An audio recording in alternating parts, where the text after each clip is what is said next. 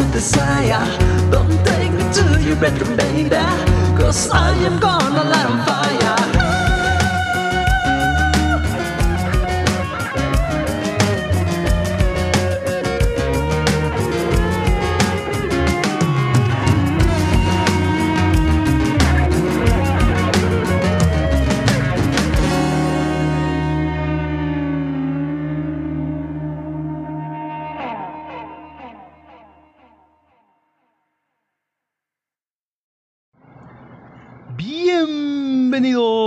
A 3 o 3, dos minutos de entretenimiento y cultura. Buenas tardes, me presento. Yo soy Santana de la Vega y hoy para el episodio 48. Vincent Van Gogh. ¿Por qué este episodio? Mm, le doy un traguito a mi juguito verde. Ay, Ah, qué rico. Ok. ¿Por qué? Pues simplemente por la tremenda, inolvidable experiencia que fue ir a la expo en Plaza Patria, aquí en Guadalajara. Quien no ha ido, no se lo deben perder, la verdad, es todo un- una actividad que les va a hacer, bueno, a mí me tocó el alma y se convirtió en una experiencia inolvidable, como no, con todo gusto. Entonces, eso es el por qué. Va a estar, según yo, todavía le queda hasta mediados de agosto. Así que para cuando lo escuchen, todavía tienen dos semanitas para ir. Deberían de ir. Ok, entonces. Eh, tenemos que ir un poquito un año atrás, cuando en uno o dos años, cuando estaba esa exposición, bueno, algo similar en la Ciudad de México. Y después me enteré que venía a Guadalajara por los carteles y hay diferentes comentarios que me iban haciendo y dije, hey, ahora sí quiero ir, no se me va a perder, no me la voy a perder, mejor dicho. ¿Cuándo, cuándo, cuándo? Por fin. Y llegó, apareció y, nomás no iba y quedé de ir con una persona para ir vibrando lo que iba a ser otro episodio y a ir tirando pues experiencias y anécdotas para un nuevo, una nueva grabación, pero nomás no se daba. Entonces, un día que tenía mucha chamba, terminé de repartir aguas, no había ni comido, estaba así algo agotado, pero eran como las seis y el tráfico estaba de locos por todo Guadalajara esa hora, era que a donde me quiera ir va a estar igual. Entonces dije, pues me voy a Plaza Patria y como algo, y si, si el recorrido puede ser de 7 a 8, en una hora, hora y media, según yo cerraron a las 9, entonces dije, pues va, voy. Y pues sí, llegué y apenitas desde que entras, pues sí, ¿no? A mitad de la plaza, ¡boom! Ahí está todo el flow. Y dices, ok, ok. Y en el camino iba. Pero a ver, yo qué sé de Van Gogh, pues sí, era un genio pintor que se mochó la oreja y se la dio a una mujer, creo que a su amada. Pues sí, de sus pinturas, pues sí me acuerdo que hay muchas flores, girasoles, más que nada, y la noche estrellada pues que era la más famosa y que a él no le gustaba y párale de contar, pues que era de Holanda. Y ya no crees que tenía mucha, muchos datos al respecto, que había una película de William Defoe que quería verla para conocer más sobre este personaje, pero no la vi, entonces fue como de, bueno, pues antes de la experiencia no sabía mucho de, de este pintor, ¿verdad? Y pues cuando ya estás ahí en la fila para comprar los boletos, ay, achis, usted cárguele. Con experiencia realidad virtual, usted es la experiencia más chida, cárguele. Ay, cabrón. Casi 500, órale. Uh, uh, ok, bueno, pues ya estamos. Ahora vamos a disfrutar cada segundo porque vaya que le invertimos. Entonces, en la sala de espera, te quedas ahí, que hay un video de introducción, pues vámonos sentando a ver, por algo está aquí, ¿no? Entonces, la pregunta con la cual inicia el video, ¿qué hace único a Van Gogh? Respuesta, el uso del color, impresionante y desconcertante. A ver. Entonces nos pusimos a ver el videíto donde te habla que la noche estrellada es un lienzo de sufrimiento y esperanza rotunda con respecto a la humanidad, donde empiezan a hacer como datos del autor, bueno, del autor, del pintor, que te dan una explicación de, de, sus pinturas, más que nada sobre la noche estrellada. Y después te dice que estuvo en una institución mental, que en Saint-Remy, y después que tuvo una habitación ahí para pintar y que desde ahí la pintó. Entonces que representa como entre sus pensamientos de suicidio y depresión, como a la vez esa luz brillante del universo y los mensajes de la noche. Y en eso aparece como otra obra, La noche estrellada sobre el radar. Y fue como, a ver, ahí fue donde dije, a ver, espérate, me voy a tener que esperar otra vez a que vuelva a iniciar todo porque quiero grabar esto. Aquí ya me está interesando. donde se representa la luminosidad de la humanidad en el reflejo del agua. Y entonces sí, ahí ya empieza como te representa en, las, en las dos pinturas que las, en ambas pinturas te habla sobre la, la, calma y el caos y empieza como su toque espiritual, donde te dicen que también era daltónico, por eso como el uso brillante de ciertos colores porque veía menos colores que la mayoría. Eh, y te empieza a poner a reproducir como varias sus pinturas y te habla de que se te cita ahí.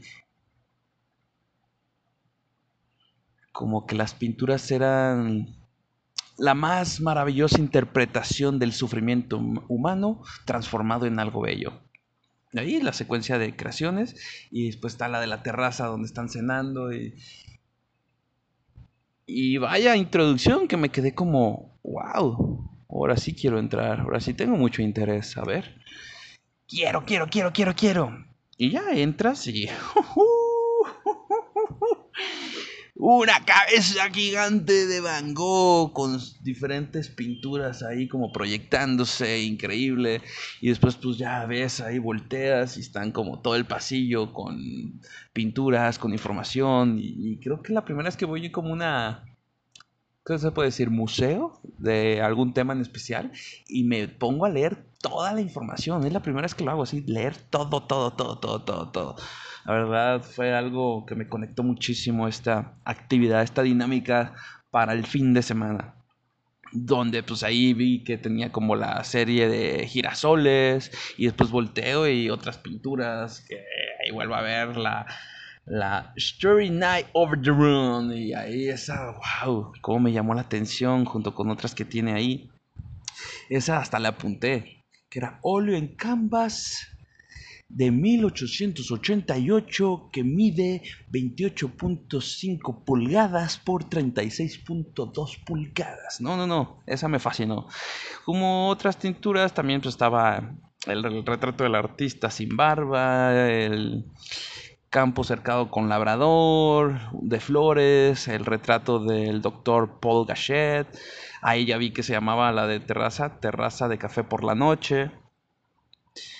Y después volteas y la pintura del trigal con cuervos y la frase que te dice como pregunta, ¿qué sería de la vida si no tuviéramos el coraje de intentar nada? Debo reconocer que al leer eso y como que todo lo que pasó instantes antes fue como de mucha emoción, mucho sentimiento, que al, cuando leo esta frase pregunta, brotó una lágrima, o sea, fue como la emoción del momento, o sea, me, llamó, me llamó, y de repente, ¿qué pasa?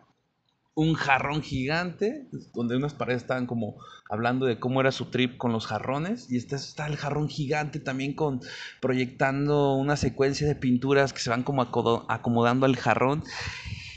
Ay, ese sentimiento de paz y relajación fue única única, la verdad. Fue nomás como.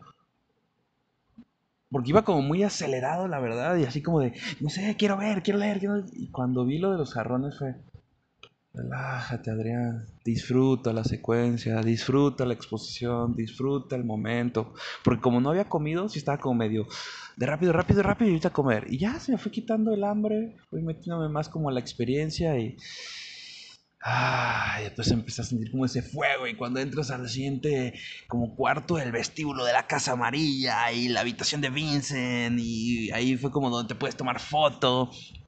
Y, y en eso ya después pasas a la mega sala de proyecciones donde vi ahí un puff disponible y dije, ah, sí está, esto es porque se tiene que aconchar uno y, y claro, me aconché y a gozar, a gozar, gozar, gozar. Pero, ¿qué les digo aquí? Aquí fue algo épico, épico es la palabra. Llegué como a unos minutos iniciada la secuencia y apenas se concluyó, se empezó a, a repetir y ya cuando había llegado a donde yo entré, voilà, que se va la luz. ¡Qué loco! Se nos fue la luz y entonces ahí unos minutitos a esperar, esperar, esperar y... Y a los que estaban saliendo de, no, no, no se vaya, no se vaya, no, no, no. Y ya, pues, después como 15 minutitos, si no es que, nada, sí, como entre 10 y 15 minutos regresó. Y ahora sí, ya, pues otra vez dije, eh, pues ya estoy. Y me volví a conchar y volví a ver toda la secuencia. Muy a gusto, la verdad muchas ideas, muchos pensamientos. Ahí vas viendo como las frases y todo. Y fue, la verdad, muy bonito. Fue fascinante, fascinante es la palabra. Y después sales y dices, ¿qué? ¿Ya se acabó? No, espérate, yo, yo pagué por más, por la experiencia extra. ¿Qué galera esa? ¡Wow! Realidad virtual. Aparte de que pues yo también era de que no me voy a marear con eso de la realidad virtual porque a veces me pasa. Dije, pero a ver, bueno, dije, he escuchado mucho en los videojuegos, pues va a ser mi primera vez en realidad virtual. Entonces, pues va, lo pago, vamos, vamos, no pasa nada. Y ajo a la, a la dinámica, ajo a la experiencia que estás. Te, te hace sentir como si estuvieras en esa época, en su casa de campo, te hace sentir su vida, una conexión profunda con la naturaleza. Tú volteas a donde sea y ves todo el panorama si van, tienen que pagar eso, ese extra, porque realmente lo vale esa realidad virtual. Es algo que te hace sentir inspiración, eh, energía a tope, muchas ideas. Mm, sí, la verdad que me gustó muchísimo, me gustó, me gustó, valió la pena totalmente. Y ahí es donde sales y dices, wow, wow, wow, wow, muy bien invertido mi dinero. Y todavía no se acaba la experiencia porque sales de ahí, te quitas el casquito. Y, y aparte, pues sí, o sea, cuando todavía estás con el casco viendo la realidad virtual, es como un recorrido por los caminos que él cruzaba y en donde tenías diferentes panoramas de donde se inspiraban sus pinturas. Entonces, la verdad, wow, se lo recomiendo muchísimo. Entonces ya se, terminas ahí y era eh, la dinámica y actividad de colorear y después de que ya coloreas como tu, tu dibujo, lo proyectas y ahí juegas un poquito a sentirte el pintor acá. Que están exponiendo tus cuadros y creaciones. Entonces después ahí te quedas. ¿Fue caro? La verdad que no, vale la pena completamente. Y hasta le invertí más, hasta les dejé más de mi dinero porque andaba en el momento fascinado como niño chiquito, encantado, que me llevé mis souvenirs. Una libretita de la pintura de terraza de café por la noche. Sí vi como varias pinturas, dije, esta, esta me vibra. Pero aparte también quería un llavero. Y un llavero dije, no, en esta, ¿cuál fue mi pintura que más me gustó? La de la noche estrellada sobre el rodano. Entonces fue como, a ver, si hay, un llavero con esa, sí. Si no, no, ya no voy a gastar más. Y nomás quedaba un llavero con esa imagen. Igual y por ese día. Ya para el siguiente día igual le pusieron más. Pero ya parece, ya fue como. ¡Ah! ¡Es para mí! ¡Es para mí! Entonces salí eso. Salí como niño chiquito con juguete nuevo. Con un chingo de ideas. Con ganas de hacer con ganas de, estaba todavía no grababa el del pasado de por el, más allá del bien y mal de Friedrich Nietzsche y era como de que me espere Nietzsche voy a grabar ya esta experiencia voy a hacer el capítulo sobre todo lo que viví ahorita y después lo pensé y dije no a ver Adrián mejor date tu date un viaje a tu estilo sobre este, sobre este artista y prepáralo mejor y después date unos días una semanita y siéntate a grabar como debes como sabes entonces sí fue como Ok, ok. Y ya cuando regresé a casa era, ¿y qué aprendí?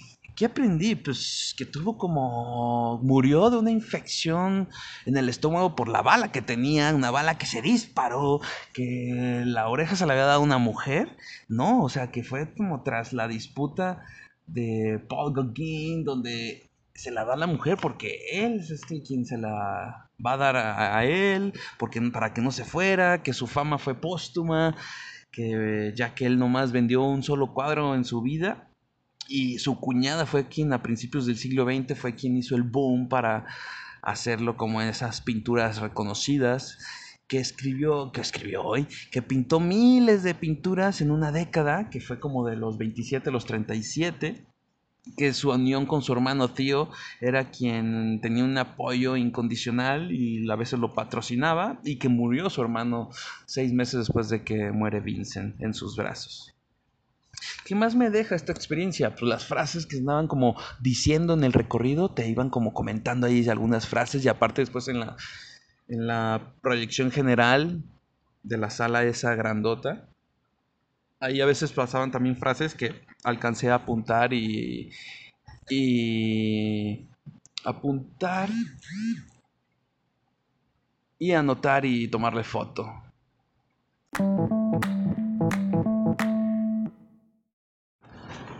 Ok, hay una pequeña disculpa porque hubo una pequeña interrupción, se me olvidó poner el celular en modo avión, entonces me empezaron a mandar mensajes y después empezaron a timbrar aquí que querían agüitas, entonces si no contesta le tengan todavía más fuerte al portón y espérame, oye, te lo voy a cobrar. Pero bueno, entonces ¿en qué me quedé? Ah, sí, en las frases. Las frases por aquí justamente las tengo apuntadas esas. Dice Sher. El éxito es a veces el resultado de toda una serie de fracasos. ¿Eh?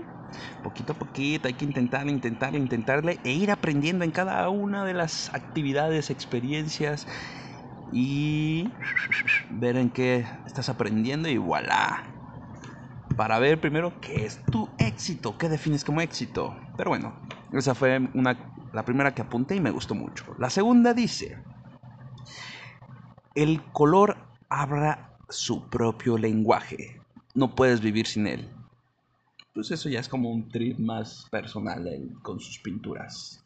Pero sí, o sea, la vida es como, si nos vamos a darle un poco de interpretación, sería como, pues en la gama de blanco al negro hay muchos, no solo es gris, sino hay variedad donde si nos vamos allí a esa fusión sería como el gris, pero el gris está el gris claro, el gris fuerte, el gris rata, el gris rata, pa, pa, pa, pa. Entonces, eso, ¿no? Como diferentes perspectivas.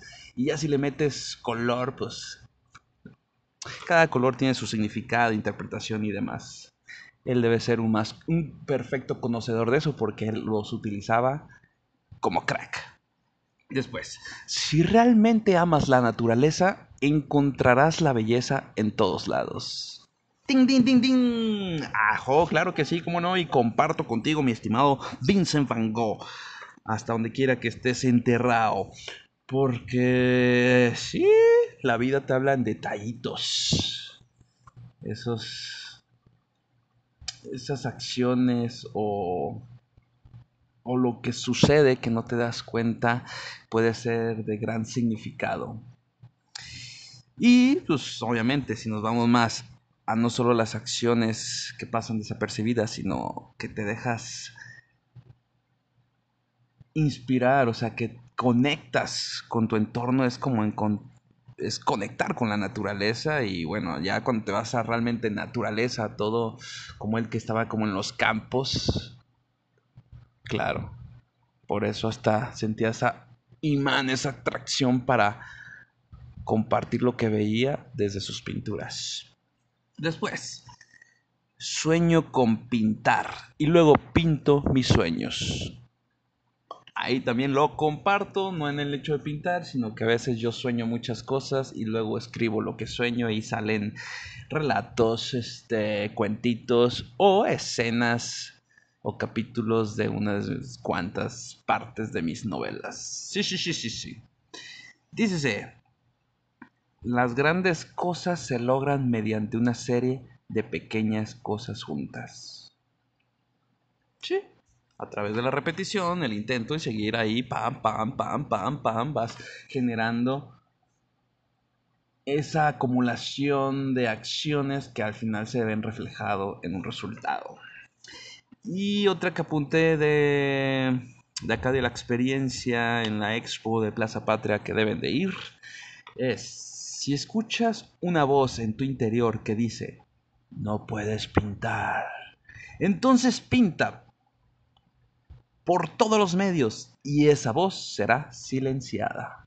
O sea, ahí nos fusionamos un poco a, lo que yo aprendí de Guillermo Arriaga, de que si tienes esas ganas de sacar algo y dices, ah, pero a la vez no sabes cómo, solo sácalo, sácalo. Arriaga hablaba desde la escritura, aquí es a través de la pintura, de que, ¿qué es eso que no te está dejando dormir?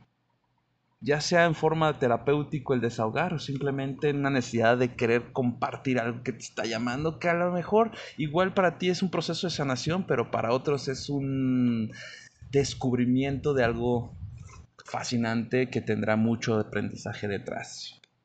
Ok, ahora nos vamos un poco ya después de la experiencia, de ver qué aprendí, qué me dejó esto, fue como ya más investigando eh, el tema, bordando acá la preparación del episodio. Nos vamos un poco a la biografía de Vincent Van Gogh. Nació el 30 de marzo de 1853 y falleció el 29 de julio de 1890 a los 37 años. Tenía tres hermanas, Anna, Liz y Wilmine. Y también su hermano tío, que también eh, tuvo un hermano mayor. él es el mayor, pero antes de él nació otro que se murió no me acuerdo si al nacer o muy pequeño, pero que también le pusieron Vincent, entonces tenía como cierto shock llegar a la tumba de su hermano que también dijera, con su nombre, pues que dijera Vincent en la tumba. Eh, su padre, Theodorus, era ministro de la Iglesia Reformada Holandesa y una madre devota e intelectual, Anna Cornelia. Después él fue como empleado del comerciante de arte francés, un de arte Gulpil en La Haya, por ahí de los 16 años.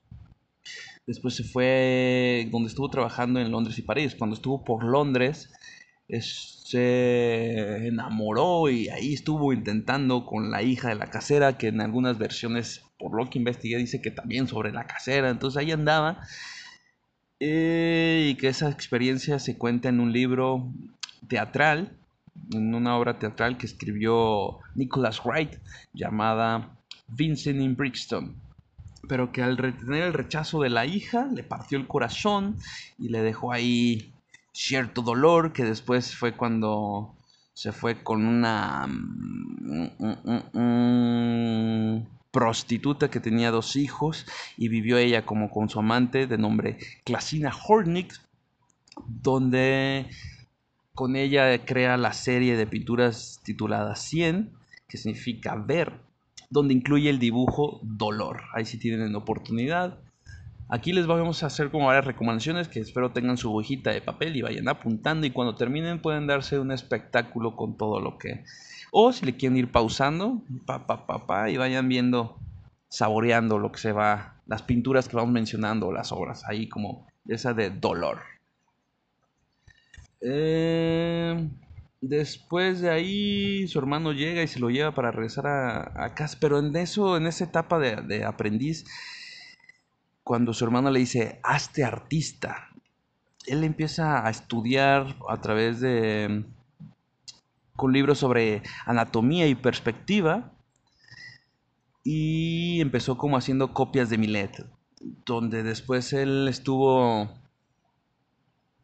Ah, bueno, antes, perdón, estuvo viajando y probó varios trabajos, fue como profesor en Ámsterdam y después tuvo como ahí un llamado hacia la religión, donde en Bélgica empezó como un interés por ayudar a los pobres en una de forma extrema, donde primero les enseñó como a, a enseñar y después fue de una caridad que fue una donación total y dio todo lo que tenía, se los dio a la gente pobre donde él ya parecía como un predicador en harapos y eso no estuvo muy bien visto por la iglesia y también me lo cepillaron de ahí por decir, no, no, no. Entonces ya regresa a la casa de Newman con sus padres y por ahí de los 31 empieza como con la técnica de la acuarela, eh, empieza a pintar campesinos, a sentir esa conexión con el pueblo, con la gente y, crea el de El comedor de patatas donde también empieza como a sentir el llamado o interés por el arte japonés y los grabados japoneses que define y, por el cual los define como su atención en los detalles, una exactitud en trazos, la forma de delinear y de decorar, fue de lo que más le llamó la atención con los grabados japoneses. En 1885 muere su padre, y en el 86 entra a la Academia de Arte en Amberes, donde ahí empieza a través de sintiéndose inspirado por Delacroix y Monticelli para empezar a ilustrar flores. Después ahí tiene como cierta inspiración por el movimiento de los impresionistas. En el 88 se va al sur de Francia, Arles, donde está renta todo un edificio y se convierte en la famosa Casa Amarilla, donde él quería hacer como una colonia de artistas y que ahí fuera como una inspiración mutua de gente creativa, pero al final nomás llega Paul Gauguin porque tío le dice que él le va a pagar su, su parte para del hospedaje y demás, su estadía, y ahí empiezan a ser como una gran amistad, empiezan a tener como su compartir ideas sobre lo que es pintar y el arte y sus perspectivas. Pero él empieza a tener como esos malestares, salud mental, pues empieza a tener un episodios psicóticos, entonces eso lo lleva a, discutir, empezar a discutir con ella. Y en una fuerte discusión, el 23 de diciembre del 88 es cuando, voilà, se mocha la oreja. En una de las cartas a su hermano dice que fue nomás simple un trip de locura, que no le da tanta importancia, y, pero era en, como también se, yo, yo, según yo, se lo había dado una, a su amada, pero al parecer fue en una discusión y pan, y que después él se lo da a, la, una, a una prostituta porque piensa que él va a ver a Guggen y no sé si dice Guggen o Gugin, pero escribe Gauguin, pero bueno, díselo a él para hacerlo como reconciliar que regrese, pero él a la vez se dice que también con esa misma navaja lo amenazó, entonces ahí, ahí, vámonos, y se fue de ahí. Después el siguiente año, pues ya para enero, eso fue en diciembre, entonces para enero su hermano le recomienda que pues, se vaya a ver qué onda con sus ataques que le están dando, entonces él por voluntad propia entra al hospital psiquiátrico y ahí es donde escribe, bueno, escribe, pinta muchas obras y sale La Noche Estrellada, de la cual en la introducción se comentó mucho, que era como una expresión de épocas oscuras en su vida.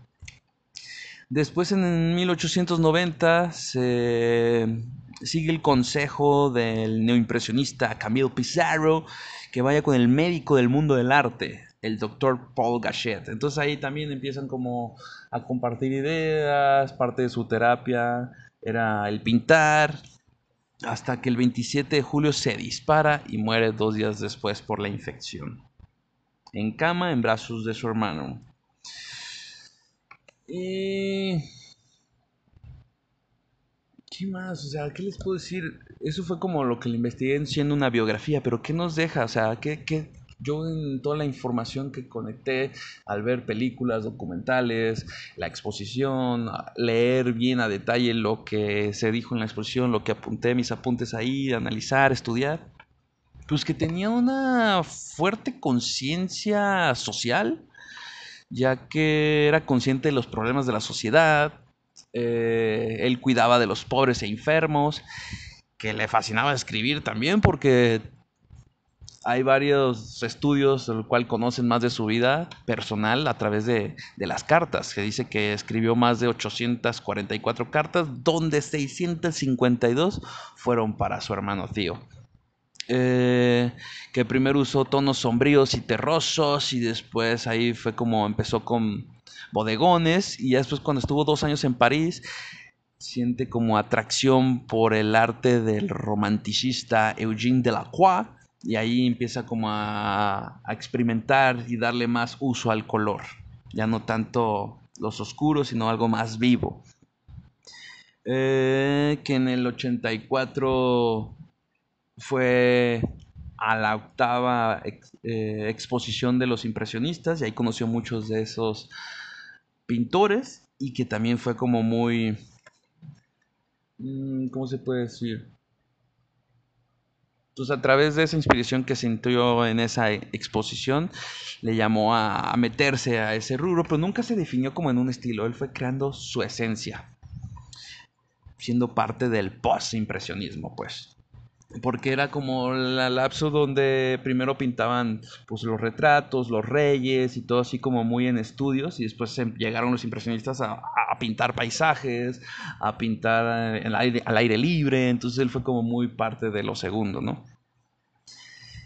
Y pues ya que estuvo cuando ya en el sur, pues la esquizofrenia, la mala salud mental que le empezó a dar como con la epilepsia, que se dice, que también pues tenía una dieta muy precaria, donde era exceso de tabaco, eh, no comías, nomás estaba, había como también se dice que en cartas le dijo a su hermano que tenía meses donde nomás café y pan, y esa era su alimentación, entonces pues también fumaba muchísimo y de que tomaba mucho, pero no era solamente tomar alcohol, sino que bebía absinthe.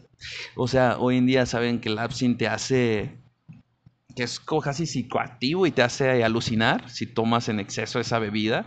Entonces que tiene el compuesto neurotóxico se llama tlujona o tluyona y ahí en esa época era pues no, no había medición, no había control, entonces eso puede ser parte de lo que provocaba sus convulsiones y que a la vez tuvo y sufrió intoxicación por plomo por parte pues, de la pintura, ¿no? Que pintaba en exceso, de forma casi enfermiza se dice ya que en varios de los documentales te lo marcan, que fueron tantas pinturas que si fueran promedio sería una obra nueva cada 36 horas, imagínense. Entonces, tanto conexión, bueno, tanto uso de pintura le pudo haber provocado intoxicación por plomo y que le generaba dolores de cabeza, eh, los cambios de carácter hacia siendo bipolar.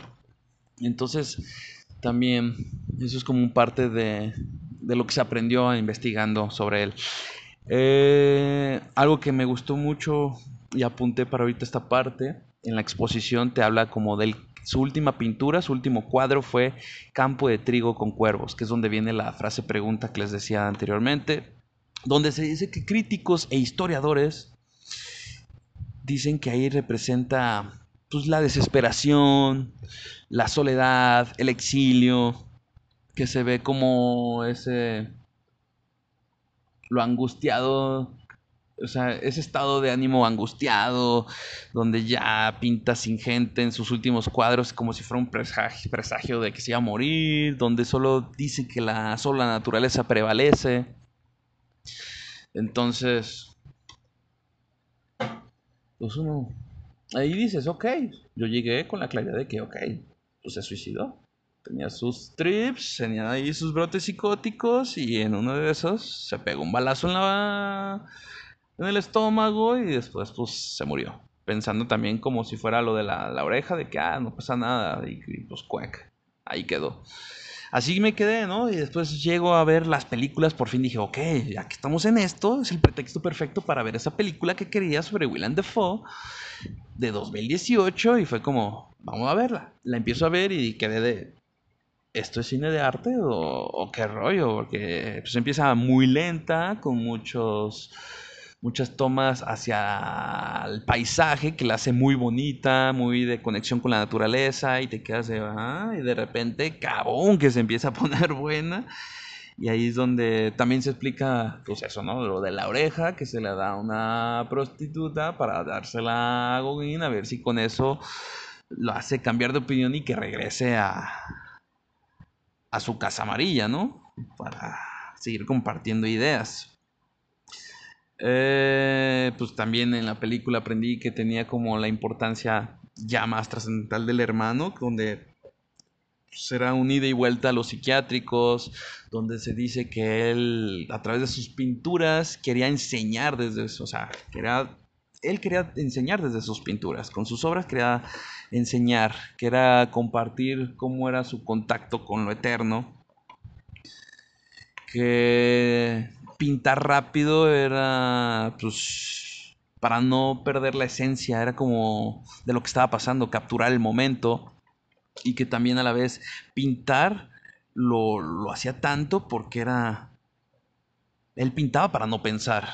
Entonces era como un proceso de meditación o era como un proceso de huir de lo que estás pensando, pero que a la vez le daba esa conexión universal. Entonces, si la llegan a ver, pongan atención en el minuto 40 por ahí y hay como esa el diálogo entre los dos pintores donde comparten sus visiones de lo que es o perspectivas de lo que es ser pintor y está muy interesante, la verdad que sí. Eh, después vi otra película que se llama Cartas de Van Gogh, o en inglés es Loving Vincent, de 2017, que se, en sí narra como lo que pasa un año después, donde el hijo de su cartero, de Joseph Roland, quien lo pinta, hay una pintura muy famosa sobre él, en su hijo Arman eh, quiere entregar una carta, pero a la vez te quedas como, esto es una animación pinturesca, o sea, es una genialidad, es como te platican una película eh, a través, o sea, te hacen toda una historia entre las pinturas de Vincent Van Gogh, entonces ahí está, está loco. Ahí la escena de la oreja es simplemente que se la corta y se la da una prostituta porque ya estaba medio pirado, ¿no? Entonces ahí lo ponen de esa manera, donde también es como se suicidó, pero en eso te ponen... Ah, porque en las dos películas te hablan de que había un chico burlón, un joven que lo molestaba, que él fue que por accidente le disparó en el estómago y él no lo quiso como denunciar y pero a la vez igual y llegó en un brote psicótico y que realmente no se acuerda y dice que él se disparó. Entonces ya te entra en la duda de, ok, entonces cuál es la versión la verdadera. Y eso es uno de los misterios que hay sobre Vincent Van Gogh, su oreja y su muerte. Entonces es como, híjole.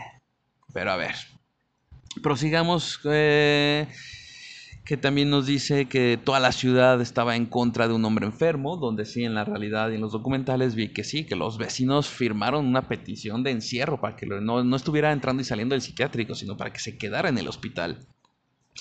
Ahí conocí lo que fue su última frase a su hermano tío cuando ya está en cama a punto de morir, que le dice, la tristeza durará para siempre. Y nos da como eso, también nos representa a través de esta este largometraje, cómo apreciaba, llamaba todo hasta el último detalle. Entonces era donde te entraba la duda de por qué se quería, por qué se mató. O sea, si ya lo habían como puesto en que estaba bien, pero pues uno nunca sabe. Te dice que el talento desperdicia, eh, que cuando tienes talento se desperdicia si no sabes por qué estás luchando. Entonces hay que tener como cierta claridad.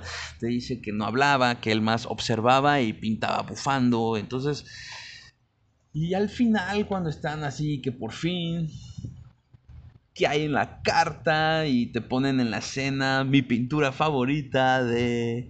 A ver si se acuerdan. ¿Cuál era? ¿Cuál era? Sí, la noche estrellada sobre el ródano. Entre la lectura y la imagen empecé otra vez a lagrimear y como ay, mucho sentimiento en este episodio, mucha conexión por lo que estaba pasando sobre lo que se puede considerar el padre del arte moderno, sobre un genio atormentado, un joven que cuando estaba joven pues era autodidacta y políglota porque aprendió, o sea, a él no le gustaba mucho el el aprender de forma como tradicional a través de, con, los, con las escuelas y todo, era más así experimental y por experiencias y a la vez aprendió a hablar por su cuenta inglés, él era holandés, entonces inglés, este, francés y creo que otro idioma que ahorita no me acuerdo, pero o sea, aprendió muchos idiomas. Y la persona, este hombre que cuando se dice que cuando pintó la habitación de Vincent Larley era como una representación de calma total, de descansar el cerebro y la imaginación, pero a la vez como tenía ya los rasgos muy marcados de ser problemático, melancólico y temperamental, pues fue como... Por eso, o sea, su estudio formal no le inspiraba, era como más por por lo que él quería hacer, por lo que él sentía y que su mayor tragedia es que no conoció el valor de su arte. Entonces, es un episodio que, wow, déjame le doy otro traguito a mi juguito verde. Entonces, sí, sí, sí. Nos hizo sentir muchas cosas, nos hizo pensar muchas cosas, nos motivó a hacer muchas cosas. Y más que nada nos dio momentos de mucho goce, porque el preparar y el aprender y conocer más sobre su vida fue muy interesante, la verdad que sí, fue muy enriquecedor. Entonces por eso, para ir concluyendo, vamos con las tres palabras que nos da este episodio. Mm, la primera sería cuidado. Cuidado porque al sentir mucha conexión con lo que estaba, con lo que se leyó e investigó, toda la información que nos va dando, ese exceso de trabajo, esa falta de descanso, generó la enfermedad. Entonces es cuando te dice, ojo, ojo, ojo, no seas tan máquina. Hay que equilibrar el asunto. Sí, déjate inspirar, sí, tríncate y crea, sí, comparte lo que sientes, pero mete el equilibrio, mete el equilibrio. Entonces sería como que un cuidado guion equilibrio, ¿no? Ahí casi casi. La segunda palabra sería asombro. Pues asombro por eso, porque quedé fascinado con la experiencia, porque a pesar de que se cita mucho y escuchas mucho, no sabía mucho de él. Entonces conocerlo más a detalle, ya investigándolo con el propósito de compartir con ustedes en este episodio, quedé así sorprendido por todo. O sea, muchos datos que no los creía. Entonces, sí, preparar este tema me dejó asombrado. Esa es la palabra. Asombro es la segunda palabra. Y la tercera palabra sería expresar. Expresar, pues por eso, por ese ejemplo de conexión con la naturaleza, con el arte, con la forma de vivir con el mensaje de que sacar es sanar, entonces eso, expresar, expresar así como yo lo creo, yo creo que en uno de los libros que estoy haciendo, no fuera de novelas, fuera del otro de negocios, estoy tripeando un libro sobre arte. Y ahí también que, que esto viene de a través de un capítulo que hice en el de negocios donde te hablo que es fundamental para rendir bien y para pensar bien en con respecto a los negocios, hay que tener ese tiempo, sí, de trabajar, pero es, es fundamental el tiempo que te das para ejercitarte, para que liberes no sé qué creo que son toxinas y entre la dopamina desde otros lados. Y ahorita no me sé los nombres, que ahí los tengo apuntados sobre lo que hace que tu cerebro y tu cuerpo se active y liberes ese estrés y a la vez lleguen como las ideas y eso solo te lo da el ejercicio. Pero también otra parte es el descanso. Que sí, yo también voy entre, estoy en esa lucha donde dices, ¿por qué ocho horas si tu cuerpo nomás lo pide cinco o seis horas? O sea, me siento como con ese alimento que es donde entra la parte de cuidado, de que, a ver, ojo, ojo, ojo, ojo, ojo. Sí, cada quien su cuerpo, cada quien su llamado, cada quien sus horas, pero hay veces donde ese, esas noches de no dormir me alimentan muchísimo para rendir con energía ah, por tres días. Entonces está muy bizarro cómo funciona cada cuerpo, cada persona, cada mente. Entonces solo es parte de. Pero el otro punto es, ok, está el ejercicio, está el descanso, está el trabajo, pero ¿qué onda con el desahogo? ¿Qué onda con la inspiración? ¿Qué onda con el apresar y el eso, el apreciar, perdón, y el expresar, o sea, ¿dónde está eso que a veces se esconde y no sacas por ningún lado? Y eso te lo da el arte, eso te lo da eh, no solo crear, sino el consumir arte. O sea, ¿y qué es consumir arte? Pues una película, disfrutar una película, una serie, eh, bailar, escuchar música, eh, cocinar, o sea, simplemente todo lo que te lleve a crear algo. No es para publicitar ni vender, sino algo que estás creando para ti. Y eso te lleva a completar el proceso donde si tienes equilibrado esas cuatro facetas, esas cuatro claves, rindes de maravilla para la vida y... Y todo va compaginado a, coexistir, a, crear desde la unión con los demás y contigo mismo y es fascinante. Bueno, al menos eso es lo que yo creo, es lo que pienso y es lo que me deja la tercera palabra que es expresar. Y bueno, eso fue un episodio más en de 3 a 3, dos minutos de entretenimiento y cultura. Ya saben, las redes sociales del podcast, arroba de 3 a 3, el mío, arroba Santana Vega. Y ahí los invito a que vayan a esa expo en Plaza Patria aquí en Guadalajara hasta mediados de agosto creo que va a estar. Y esto se lo pueden compartir a alguien que quieran meterle ese toque de, de inspiración o de curiosidad sobre el arte. Y nomás agradecerles por su tiempo.